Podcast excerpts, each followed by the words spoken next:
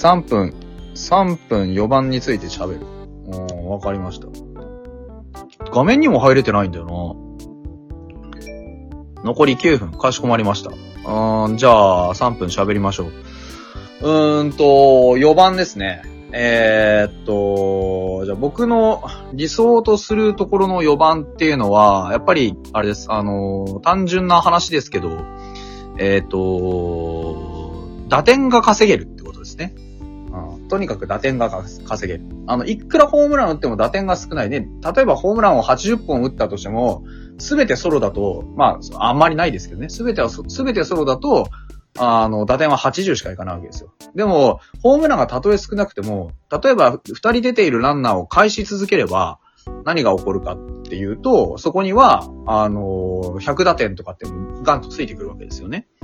だからチームを勝たせようって本気で思うんだったら、まずはそう、ホームランがどうこうとかよりも、やっぱり打点を稼がなきゃいけない。ってことは、僕は、やはり、あの、手話なバッティングのできる選手が、一番、あの4番に置くべき選手だとは思うんですよ。例えば、昔ファイターズには、あの高橋真二とかね、これあの、H って言った、その、決してホームランをバカすか打つタイプではないけれど、ここぞっていう時に、こう役に立って、ここぞっていう時に打点を稼いでくれる非常に勝負強いバッターっていうのが複数人いました。で、ここ数年のファイターズに一番欠けていたところっていうのは、そういうね、あのー、まあ、メンタル的に重いタイミング要は、結構厳しい時のね、その、そう、うん田中幸雄とかもそうですね。そうそうそう。だから、ここぞっていう時に、やっぱり厳しい場面回ってきた時に、しっかりバットを触れる選手っていうのが、ここ数年は中田しかいなかったっていうのが実情なんですね、最終的には。だから、やっぱりファイターズ苦しかったし、中田の調子がね、下がったりすると、どうしてもその打線が繋がなくなったりしたわけでございますよ。そう。ですから、あのーあれです。あの、やっぱりそういう意味で言うと、僕の理想とするバッターっていうのは、ある意味でそのホームランは当然あればあるに越したことはないですけどね。うん、そういうのが必要ですよね、やっぱり。うん、ですから誰って言われると非常に困るんですけど、うん、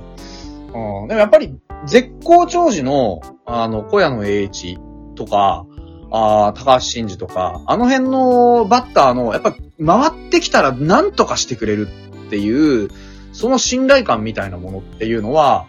強烈に残ってますよね、頭の中にね。うん。だから、やはり理想の4番像としては、たとえ打率が2割5分で、ホームランが5本とかであったとしても、120打点稼げる選手。これが一番適任だと思います。だから中田翔がね、まだファイターズにいた頃に、うんと、残してた、ね、成績、100打点残してました。そこにこだわってますって言ってたの僕は非常に評価してましたし。まあちょっとあんなことになってね、いろいろあの、ありましたけれども、まあね、あの、行った先でも頑張ってくれればなというふうに思っている次第です。だからファイターズに今必要なのはそういう、ね、打点を稼ぐぞっていう能力に武田選手なんじゃないかなというふうには思っておりますね。ファイターズに必要なっていう意味での理想の4番という話を、えー、させていただきました。ありがとうございました。多分これぐらいで3分だと思います。はい。